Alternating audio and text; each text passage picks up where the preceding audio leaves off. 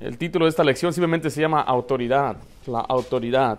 Y la parte que nos queremos enfocar acerca de la autoridad está en el versículo 51. Y descendió con ellos y volvió a Nazaret. Y estaba, dice ahí, sujeto a ellos. El hombre por naturaleza no es uh, obediente, es rebelde por naturaleza. Y nosotros que tenemos hijos sabemos eso, que nuestros hijos son rebeldes. Y si no les enseñamos cómo portarse bien, o si no los corregimos, se, se empeoran. Y yo he visto niños que en verdad no tienen respeto ni por su papá ni su mamá. Hay niños que le pegan a su papá en la cara y los maltratan, avientan la comida en el piso, eh, hacen berrinches. Usted va a las tiendas y no les compran el juguete que ellos quieren, y andan haciendo berrinches y se tiran al piso y empiezan a gritar. No tienen respeto, son rebeldes. No entienden la autoridad. Por eso se les tiene que enseñar a la autoridad. La autoridad no es algo, como le digo, que viene por naturaleza. Yo sé que hoy en día hay una generación que le gusta rebeldía en contra del gobierno y se levanta Che Guevara y anda ahí con sus camisas tontas y ahí andan diciendo, marchando y haciendo revueltas. Esa no es la rebeldía que estamos hablando, esa es tontería lo que está haciendo la gente. Me refiero a la rebeldía que una persona se pone en contra de lo que le enseñan. Le enseñan algo y, y, y dice, él da, da, la vuelta y dice, yo no quiero hacer lo que me dice mi papá, no quiero hacer lo que me dice Dios, lo que me dice la Biblia. Pero la Biblia claramente nos enseña que Dios mismo, siendo, siendo humano, Él se sujetó a su madre y se sujetó a su padre. Eso es la autoridad. Ahora, quiero dejarles saber, muchacho, joven, si usted está aquí, que la autoridad es diseñada por Dios. Dios diseñó la autoridad. Si ve conmigo, hay varias autoridades en la palabra de Dios y una de ellas está en 2 de Timoteo 3 donde Dios creó algunas instituciones básicas de la autoridad. La primera es la autoridad de la palabra de Dios, la autoridad de la palabra de Dios. Nosotros tenemos un libro que es vivo y es, esta, palabra de Dios es viva y eficaz. Dice la Biblia ahí en 2 de Timoteo 3, dice, porque toda la escritura, disculpe, es inspirada por Dios y útil para enseñar, para redarguir, para corregir, para instruir en justicia a fin de que el hombre de Dios sea perfecto, enteramente preparado para toda buena obra. Este libro que tenemos aquí es nuestra autoridad de cómo debemos vivir. Este libro nos redarguye, o sea, nos regaña, nos corrige, nos instruye. Y todo joven, todo niño, todo hombre debe estar sujeto a la autoridad de la palabra de Dios. Lo que Dios dice es lo que debe uno hacer. No debe usted ir en contra de lo que dice la palabra de Dios. Si la Biblia dice que el joven debe esperarse a, guardarse puro hasta casarse o a tocar un hombre o una mujer, debe obedecer la autoridad de la palabra de Dios. Dios sabe mejor. Mire, yo no, yo, yo, personalmente, yo no entiendo estas enfermedades, pero solamente con eh, pasar eh, noches con diferentes personas, cuatro o cinco personas, ya, ya, eh, al mezclarse lo que son los diferentes químicos que cada persona tiene, ya, ya, ya, ya nace una nueva enfermedad. Se dice que cada año 200 mil enfermedades son reportadas en Estados Unidos. ¿Por qué? Porque no obedecen a la autoridad de la palabra de Dios. Entonces, la palabra de Dios nos ha enseñado claramente que el hecho debe ser sin mancilla. Y si queremos abstenernos de fornicación y adulterio, es la autoridad que Dios nos ha puesto. Pero dice, haz lo que tú quieras, dice alguna gente. Haz lo que sientas. Si parece bien, hazlo. Just do it. Dice, just do it fun. Pero ¿qué dice la palabra de Dios? Dice la Biblia que el cuerpo no es tu cuerpo, sino que es de Dios, le pertenece a Dios. Hay muchachos hoy en día que quieren hacer lo que quieren con su cuerpo y dicen, cuando tenga 18 años me voy a ir de aquí, pero según la Biblia, la autoridad dice que tú no tienes ese derecho sobre tu cuerpo porque le pertenece a Dios. Entonces vemos la autoridad de la palabra de Dios. Por eso usted, padre, debe tomar la autoridad de la palabra de Dios para enseñarle a sus hijos, porque ¿por qué nuestros hijos muchas veces no nos van a obedecer? Porque algunos hijos van a despreciar, nos van a despreciar, es verdad. Yo, yo he visto a hijos despreciar a sus padres. Y eso es, eso es malo. El niño nunca debe despreciar, pero no pueden despreciar la autoridad de la palabra de Dios. En otra palabra, lo que estoy diciendo, cuando usted le enseña algo a su hijo, si viene respaldado de la autoridad de la palabra de Dios, usted tiene mucho que ofrecer, tiene un peso grande para darle a su hijo. Hay dichos, por ejemplo, que dice, eh, el que nada debe, nada teme. Ahora, ¿tiene verdad eso? Sí. Es válido. Eh, yo lo he usado, pues. ¿Eh? Anda una persona toda asustada. ¿Por qué anda asustada? Es que algo debe. Por eso anda temerosa. Pero la Biblia dice que el impío huye. Nadie lo persiga. Entonces, esa es palabra de Dios. Entonces, ¿cuál, vamos, cuál sería mejor usar? ¿El dicho uh, que, nos, que nos enseñaron o, o, lo que dice la palabra de Dios? Lo que dice la palabra de Dios. Entonces, uh, obviamente hay dichos de sabiduría allá afuera, son proverbios del mundo, pero si usted enseña la palabra de Dios, tiene la autoridad de Dios para guiar a sus hijos. Porque le puede decir un papá, un papá que no conoce a Dios, hijo, me gustaría que tú te esperaras hasta que seas, uh, uh, hasta que te cases para que tú toques mujer. Y él va a decir, papá, ¿por qué dice eso? Mis amigos están haciendo todo eso. ¿Quién se cree, papá? Es anticuado ese viejo. Así va a pensar el muchacho. Pero si les enseñas en la palabra de Dios, mira, la Biblia dice así, asá. Entonces ahí tiene que tener temor. Va a desobedecer no solamente a su padre, sino también a Dios. Entonces, la primera autoridad es la palabra de Dios, la segunda es la autoridad en el hogar. La autoridad en el hogar. E, El padre es la cabeza del hogar. Si ¿Sí sabe eso, ¿verdad? Que el padre es la cabeza, significa que él es el jefe, significa que él es el que manda. Esto no quiere decir que debe abusar de su autoridad. Esto no quiere decir que mis chicharrones aquí truenan o, o, o que eh, yo soy el que deme la chuleta más grande. No, no, no estamos hablando de eso. Estamos hablando de responsabilidad. Estamos hablando que el padre es la cabeza en cuanto a llevar a su familia hacia adelante, a proveer para ellas, a sostenerlos, guiarlos. El padre es el que va a dar cuentas a Dios por lo que sucedió en su familia. Vaya, conmigo a Efesios capítulo 6. Y tú tienes que entender entonces, joven, que tu padre es autoridad. Él es el que, eh, al quien tú debes respetar y a quien debes responder. En Efesios capítulo 6, versículo 4 dice, y vosotros padres no provoquéis a ira a vuestros hijos, sino criadlos en la disciplina y amonestación del Señor. Entonces aquí vemos la responsabilidad del padre, que es enseñarles, amonestarles, criarles en los caminos de Dios. Colosenses 3:21 dice también de esta manera.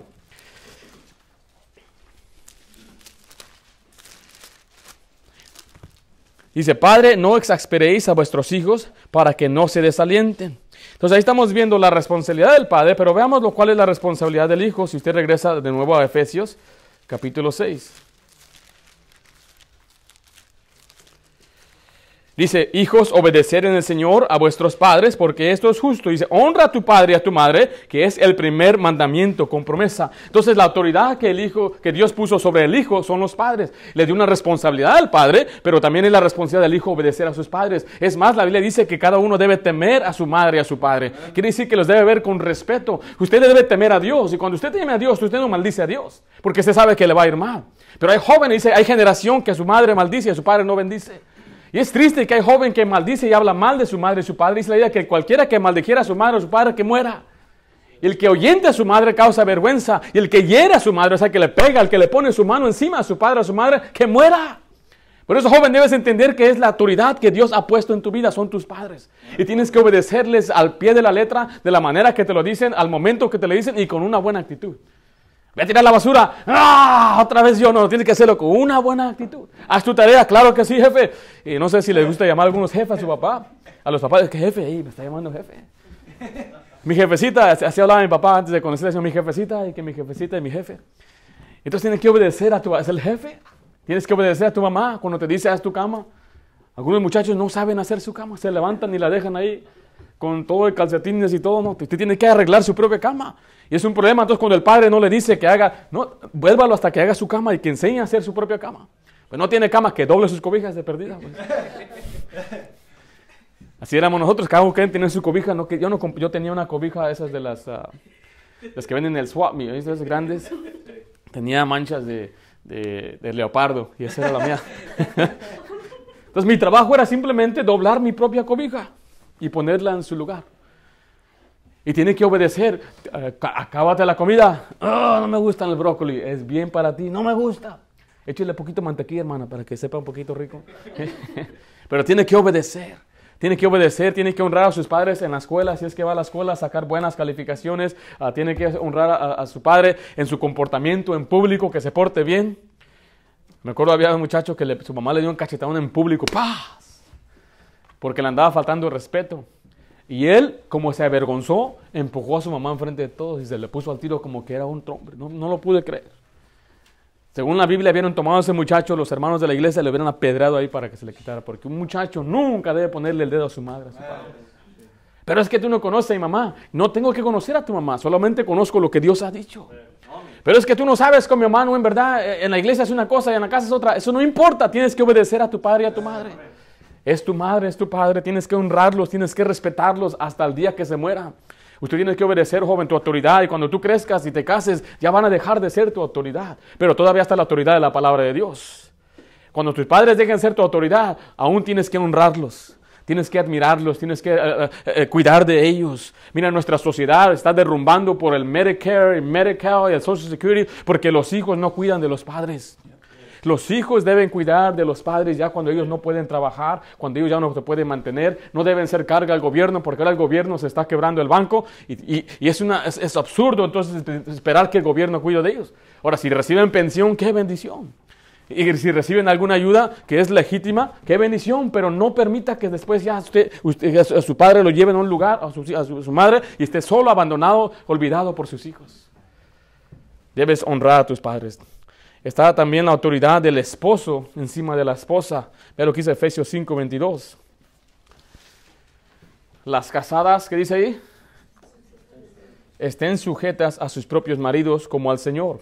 Como dije que me estoy dirigiendo a los muchachos, quiero decirle que si hay una señorita aquí que algún día se va a casar, tú tienes que aprender que un día te vas a sujetar a un hombre. Tú vas a estar bajo la responsabilidad de él y vas a tener que obedecerle. Vea lo que dice Tito, capítulo 2. Yo sé que hoy en día hay muchas mujeres que no se sujetan a sus esposos. Yo sé que hay muchas mujeres que los esposos no las pueden, entre comillas, controlar y hacen lo que ellas quieren y salen cuando quieren y andan de, parranda y tienen amigas y amigos y, no son parte de la familia y, andan ahí chismeando y comadreando y, no, hombres no pueden hacer nada. Pues no le puedo hacer nada a esa vieja. Pero eso no debe ser tú, señorita. Ve lo que dice ahí en Tito capítulo 2. Las ancianas, está hablando de las mayores en la iglesia, las mujeres que tienen eh, mucho tiempo en la iglesia, asimismo sean reverentes en su porte, dice, no calumniadoras, no esclavas de vino, maestras del bien, dice, que enseñen a las mujeres, ¿qué dice ahí? Jóvenes amar a sus maridos y a sus hijos. Meramente ellas tienen que amar a su esposo y a sus hijos, dice lo que dice la siguiente parte, a ser prudentes, castas, mire, cuidadosas de su casa, buenas, dice ahí, sujetas a sus maridos, y esa palabra sujetas es obedientes a sus maridos para que la palabra de Dios no sea blasfemada. Entonces la autoridad de la mujer cuando ella se casa es su esposo. Su esposo es la cabeza, su esposo es el que, el que decide, el que toma decisiones. Obviamente la mujer puede ayudar, yo permito que mi esposa me ayude. Eh, la Biblia enseña en Proverbios 31, si el hombre tiene un negocio, la esposa puede trabajar con él y puede ayudarle en el negocio, pero que esté bajo la autoridad de él y no bajo otro hombre que ni siquiera sepa usted quién es. Que la mujer debe sujetarse a su esposo, debe obedecerle. Y amor, vamos a ir a la iglesia. No me da ganas hoy. Usted tiene que obedecer a su esposo. Si su esposo dice, vamos a emprender esta nueva ah, tarea este año, este nuevo proyecto, o le vamos a echar ganas en la iglesia, la esposa tiene que seguir al esposo. Entonces, señorita, cuando tú te cases, tienes que entender, aquel hombre no solamente es aquel, tu pareja, 50-50, no, tú tienes que respetarlo, tu autoridad. Tienes que, aún tienes que mirarlo como Sara miraba a Abraham, dice, le llamaba mi Señor, con temor y respeto.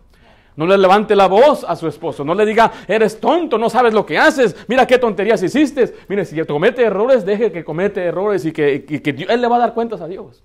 Pero usted ore al Señor, eh, señorita, cuando te cases con aquel muchacho y comete un error, porque cometemos errores los esposos, y tienes que esperar que el Señor le dirija a Él. Por eso es importante escoger a con quién te vas a casar.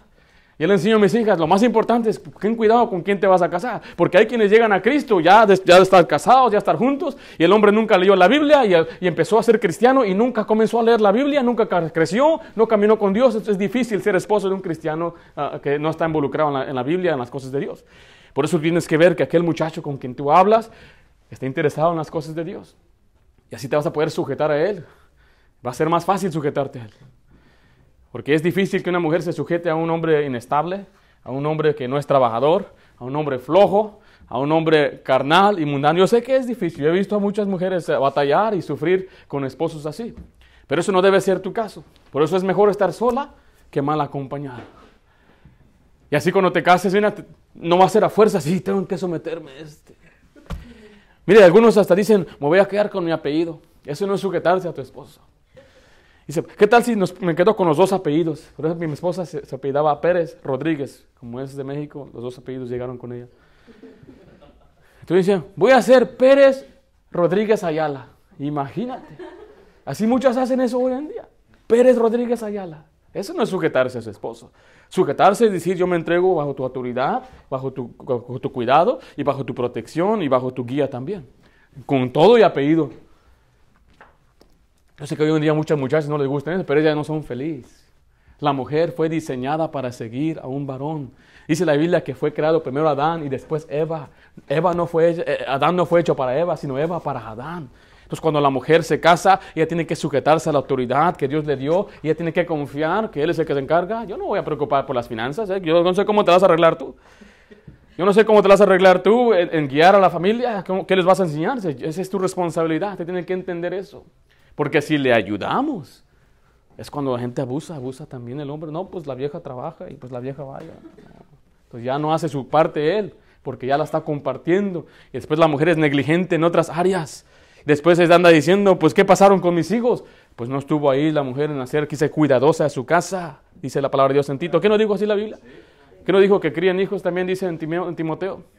Entonces, la mujer, señorita, tienes que entender, yo sé que tal vez hay mujeres ya tienen mucha edad y, no les, no les cabe esto, no, no, ¿cómo yo voy a hacer eso? Jamás yo sujetaría a un hombre. Está bien, déjalas a ellas que vivan en su amargura, déjalas a ellas que vivan así sufriendo. Se dice que el hombre vive menos. ¿Sabe por qué? Porque dice la Biblia que una mujer rencillosa es como una gotera. Y el hombre se vuelve loco ¡ah! y se muere más pronto. Que no aguanta vivir con aquella vieja. Dice, ¿por qué dice estas cosas? Porque es verdad. Es verdad, es lo que la Biblia enseña, es lo que la sociedad nos ha enseñado, que las mujeres no son felices. Yo estoy de acuerdo que la mujer tenga derechos, que maneje, está bien, que maneje, que tenga licencia, eh, eh, porque no estoy, no estoy diciendo tenemos que volver hace 300 años cuando la mujer ni siquiera podía ah, levantar un dedo. No, no, ah, que, que, tiene muchos derechos que Dios le ha dado. Dios le ha dado esos derechos. Por eso dice que el hombre debe amar a su esposa y tiene que tratarla como vaso más frágil. Tiene que respetarla y tiene que tratarla bien y acariciarla y decirle, te amo, tú sabes que te amo, ya lo bien. La mujer quiere que le digan todos los días, me amas, todo y ya, tú nomás dile, sí, es, verdad, no digas que no, más, más por decirle. Y tienes que tratarla bien y, exaltarla. Gracias, esta chuleta que hiciste estuvo bien buena. Y te salieron bien las tortillas y serviste la soda bien también. Mira, no se esponjó mucho, no se espumó mucho. Y tienes que decir, eres tremenda madre, te amo, y, exaltarla y, honrarla en frente de los hijos para que ellas también digan, nosotros tenemos la mejor mamá. Para que ella se sienta también a gusto, pero tienes que entender que tu responsabilidad, si es que no recibes ese trato, señorita, cuando te cases, es que tú tienes que todo sujetarte a la autoridad que Dios ha puesto, la autoridad de tu esposo. Entonces vemos la autoridad de la Biblia, la autoridad de los padres encima de los hijos y la autoridad del esposo encima de su esposa. Pero vemos también la autoridad de la iglesia local. Dios ha puesto otra autoridad y esa es la iglesia local. Efesios 4. hermano Miguel y yo eh, fuimos compañeros de ganar almas por varios años, yo creo. Y pues juntos nos topamos muchas cosas. Y una vez juntos hablamos con un señor y él me decía que él ya no iba a la iglesia. ¿Para qué voy a a la iglesia? La iglesia está llena de hipócritas y, la iglesia esto y aquello. Y, yo le dije, ¿quién instituyó la iglesia? Se me quedó viendo, nunca, nunca se le había ocurrido esa pregunta. O sea, ¿quién la estableció? ¿Quién la inventó? Y dijo, pues supongo que fue Dios. Exactamente, Dios estableció la iglesia. Dice, el hecho que hay cosas negativas, va a haber cosas negativas en la iglesia. ¿Por qué? Porque hay gente en la iglesia. Si no fuera por la gente, entonces la iglesia estuviera bien. Pero porque hay gente, porque vemos gente, va a haber problemas. Mira, hay veces que yo voy a decir cosas como predicador que no van a parecer bien. Tal vez lo voy a decir en locura o en, mi celo, o, se me va a pasar una palabra. Voy a decir una palabra que a usted le ofende. Le voy a decir una palabra que es una grosería allá en, Perú, que es eh, eh, eh, una traducción. En, inglés, cuando atrapamos algo, ¿cómo dijimos? ¿Cómo se dice eso en inglés? Cuando atrapamos algo, vamos a... Pero en inglés. ¿Cómo se dice? Come on. ¿La otra palabra? You have to catch it. Catch it. ¿qué? Entonces nosotros a veces aquí traducimos palabras, ¿ya? la baica, oh, la, troca. Entonces, tienes que cacharlo. Y esa es una grosería en Perú. Es una, pero una grosería de lo peor que puede decir. Entonces, puede ver que hay palabras que para usted son ¡oh! ofensivas. Que diga, pero, pero si yo uso una palabra bíblica, es fuerte. Tiene que aceptarla. Yo no diría palabras como, qué gacho, ay, qué gacho. Nunca lo, estoy diciendo ahorita, pero son palabras que yo creo que no de una persona no debe decir del púlpito. Solamente le voy a dar ese ejemplo. Pero tiene que entender que siempre va a haber errores en la iglesia, comenzando desde el más, más que está al frente. Eh, usted puede ver cosas que no le va a parecer, pero tiene que entender que todos, todos tenemos que estar bajo la autoridad de la iglesia local. Es lo que dice Efesios 4, 11 a 12, dice, y él mismo constituyó unos apóstoles, a otros profetas, a otros evangelistas y a otros, dice, pastores y maestros, a fin de perfeccionar a los santos para la obra del ministerio, para la edificación del cuerpo. Vaya, vaya conmigo, dice Hebreos 13 también, Hebreos capítulo 13. Así como no hay un Padre perfecto, no hay tampoco una iglesia perfecta. Y a pesar de que el Padre no es perfecto, Esperamos que la esposa y los hijos se sujeten al padre. Y a pesar de que no haga padres perfectos, esperamos que los hijos se sujeten, ¿verdad? Entonces, eh, si, usted, si una persona dice, no, pues yo no voy a sujetarme a la iglesia porque el pastor no es perfecto, o porque el pastor hace esto, o porque la iglesia no es así, entonces tampoco eh, debe esperar que sus hijos se sujeten a usted tampoco. Porque usted tampoco es perfecto, yo no soy perfecto. Tenemos que entender que la autoridad es dada de Dios, es algo que Dios delega. No es algo que yo merezco, no es algo que la iglesia merece, no es algo que el Padre merece, es lo que Dios le ha delegado. Vea lo que dice Hebreos 13, 7. Dice, acordaos de vuestros pastores, dice, que hablaron la palabra de Dios. Considerad cuál ha sido el resultado de su conducta e imitad su fe. Dice el versículo 17, Dice, obedecer a vuestros pastores y sujetaos a ellos, porque ellos velan por vuestras almas, como quienes han de dar cuenta, para que, no lo, para que lo hagan con alegría y no quejándose, porque esto, es no, esto no es provechoso. La Biblia dice también en Pedro que el pastor o líderes no deben enseñorearse de la gente, que no debe ser que yo me pongo encima de su vida y usted tiene que sujetarse a mí en todo aspecto de su vida. No estamos hablando de eso. Que le diga, no, usted no puede trabajar a estas horas. Y yo no le digo a usted, usted va a decidir lo que usted decide. Usted, yo no le puedo decir, mira, en tu casa no debes hacer esto y esto. Yo le voy a predicar, mira, tenga cuidado en poner esos programas sobre esto y usted toma su decisión al final. Pero yo no puedo ir a su casa, un día estoy aprendiendo a hacer una inspección aquí en su casa. No, eso no se trata. Mi trabajo es solamente predicar y enseñarle y su trabajo es obedecer lo que se le enseña en cuanto a las cosas espirituales. Ahora, yo no soy experto en negocios, así que no venga a preguntarme a mí sobre cosas de negocios. Yo no soy experto en, la ciencia para que después venga a preguntarme sobre educación de ciencia. Pero sí una cosa que el pastor sí debe conocer es la palabra de Dios. ¿Cuánto tiempo usted piensa que un pastor debe leer la Biblia al día? bueno, ¿la debe leer todos los días? Sí. ¿Sí? ¿Sí, crees eso? ok. ¿Cuántos capítulos o cuánto tiempo debe pasar un pastor en la Biblia? ¿Cuál es su opinión suya? Voy a ver qué piensa usted. Y después le voy a preguntar cuánto usted lee la Biblia.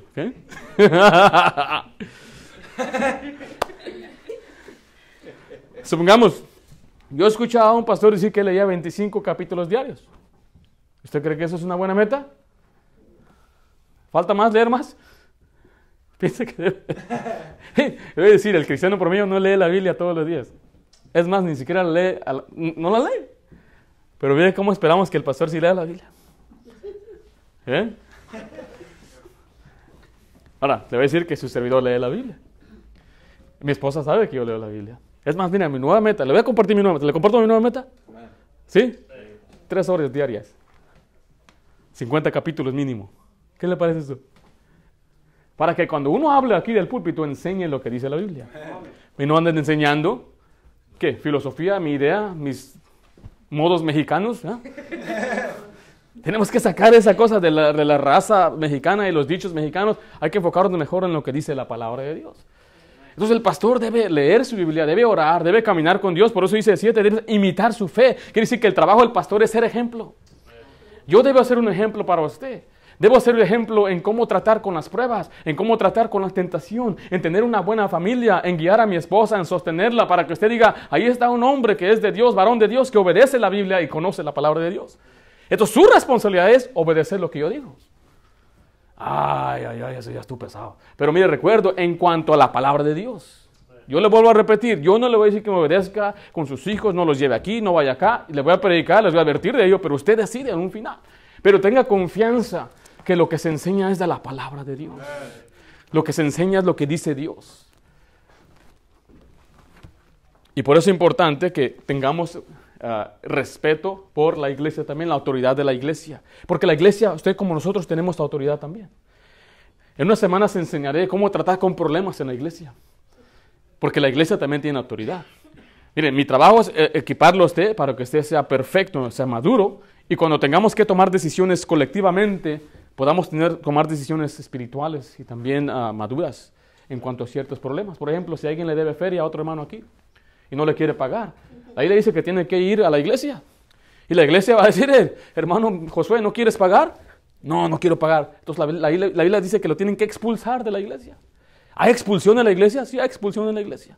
Expulsan a la gente. Vaya a 1 Corintios, no hay ahorita. Vaya a 1 Corintios 5, Mateo 18, Tito capítulo 3, al final de Romanos 16. Hay muchas partes en la Biblia donde la gente es expulsada por no querer pagar, por ser tranza, por idólatras, por borrachos, por fornicación, por pecados inmorales. Hay muchas razones y también por falsa doctrina. Y es la responsabilidad del pastor entonces poder cuidar del rebaño. Y mientras el pastor cuida el rebaño, usted va creciendo y usted va sujetándose a lo que se enseña en la iglesia y le va a ir bien a usted, porque es lo que dice la palabra de Dios. La otra es la autoridad del gobierno civil. Vaya a Romanos capítulo 13. Vimos la autoridad de la palabra de Dios, la autoridad del hogar, la autoridad en la iglesia local y la autoridad del gobierno civil.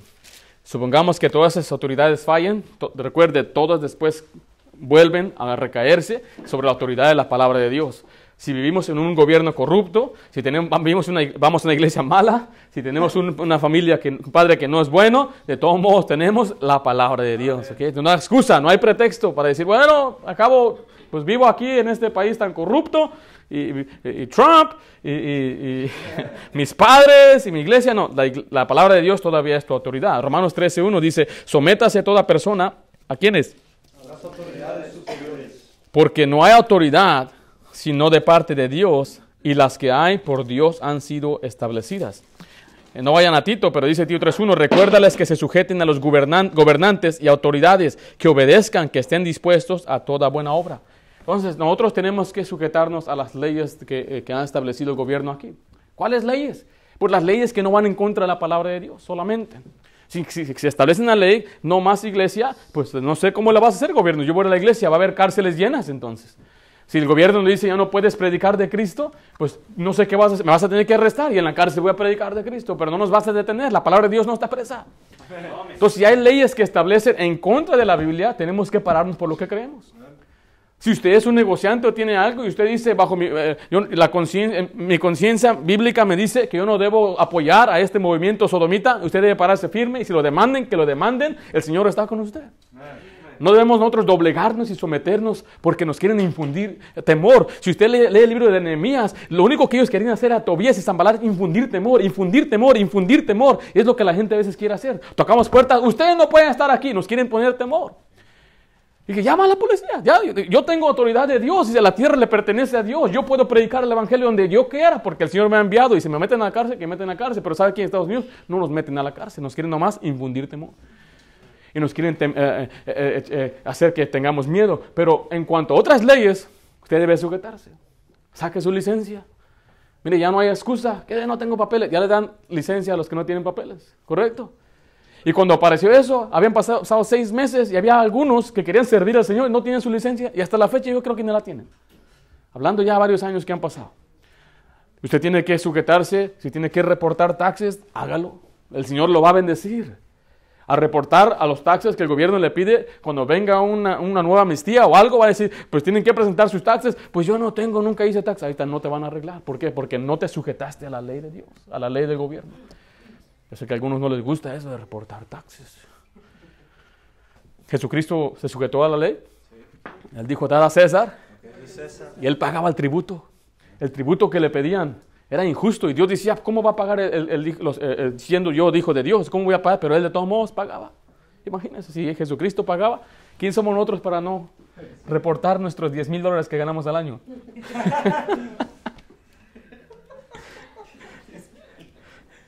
Entonces tenemos que entender que todos estamos bajo autoridad. Todos, toditos. Si usted no tiene esposo, usted no está bajo autoridad. En un sentido, algunos, qué bueno, dicen, ¿eh? Pero estás bajo la autoridad de Dios. Si no tiene, usted está, si viene a la iglesia, está bajo autoridad de la iglesia local. Si usted es un hijo, está bajo autoridad de sus padres. Mire, el muchacho está bajo la autoridad de su mamá, la autoridad de su papá, la autoridad de su pastor, la autoridad de la palabra de Dios, la autoridad del gobierno. Si va a la escuela pública, bajo la autoridad de tu maestro, de tu, de, tu director, de tu consejero. Uh, estás bajo autoridad de todos. Así que pórtate bien para que la autoridad confíe en ti. Y después te den permiso y te den beneficios porque has demostrado confianza. Y si un muchacho se sujeta a sus padres, se sujeta a, su pastor, cuando él quiera conocer a otra muchacha, él va a recibir toda la, autoridad o le va a recibir todo el permiso. Porque hay muchachos que no se les otorga el permiso, no, porque si tú no andas a autoridad, no haces caso, no obedeces, no te sujetas a Dios, eh, se va a hacer una destrucción cuando andes con esa muchacha. Por eso, muchacha, tienes que tener cuidado. Todos estamos bajo la autoridad bíblica, autoridad familiar, y la autoridad espiritual y la social y civil. Recuerde que la autoridad no es perfecta. No hay una autoridad perfecta. Toda autoridad tiene sus problemas. Pero Jesucristo mismo se, se sometió. Y Dios bendice al que se somete. Dios bendice al que está bajo autoridad. Ah, y esa es la bendición que viene. A veces no entendemos. Pero si Dios, ah, mire, yo estoy bajo autoridad del Señor Jesucristo. Eh, yo voy a dar cuentas por muchas cosas. Voy a dar cuentas por mi trato a mis padres, el crecer. Voy a dar cuentas por, mi, ah, por mis responsabilidades sobre mi esposa, sobre mis hijas, sobre una iglesia ah, y sobre también otros negocios o cualquier cosa que emprenda. Yo voy a dar cuentas. Entonces es mejor que nos sometamos cada uno a lo, a- a lo que nos corresponde y Dios nos va a bendecir. Esto, estás bajo autoridad, muchacho, ¿ok? Obedece, sujétate y te va a ir bien.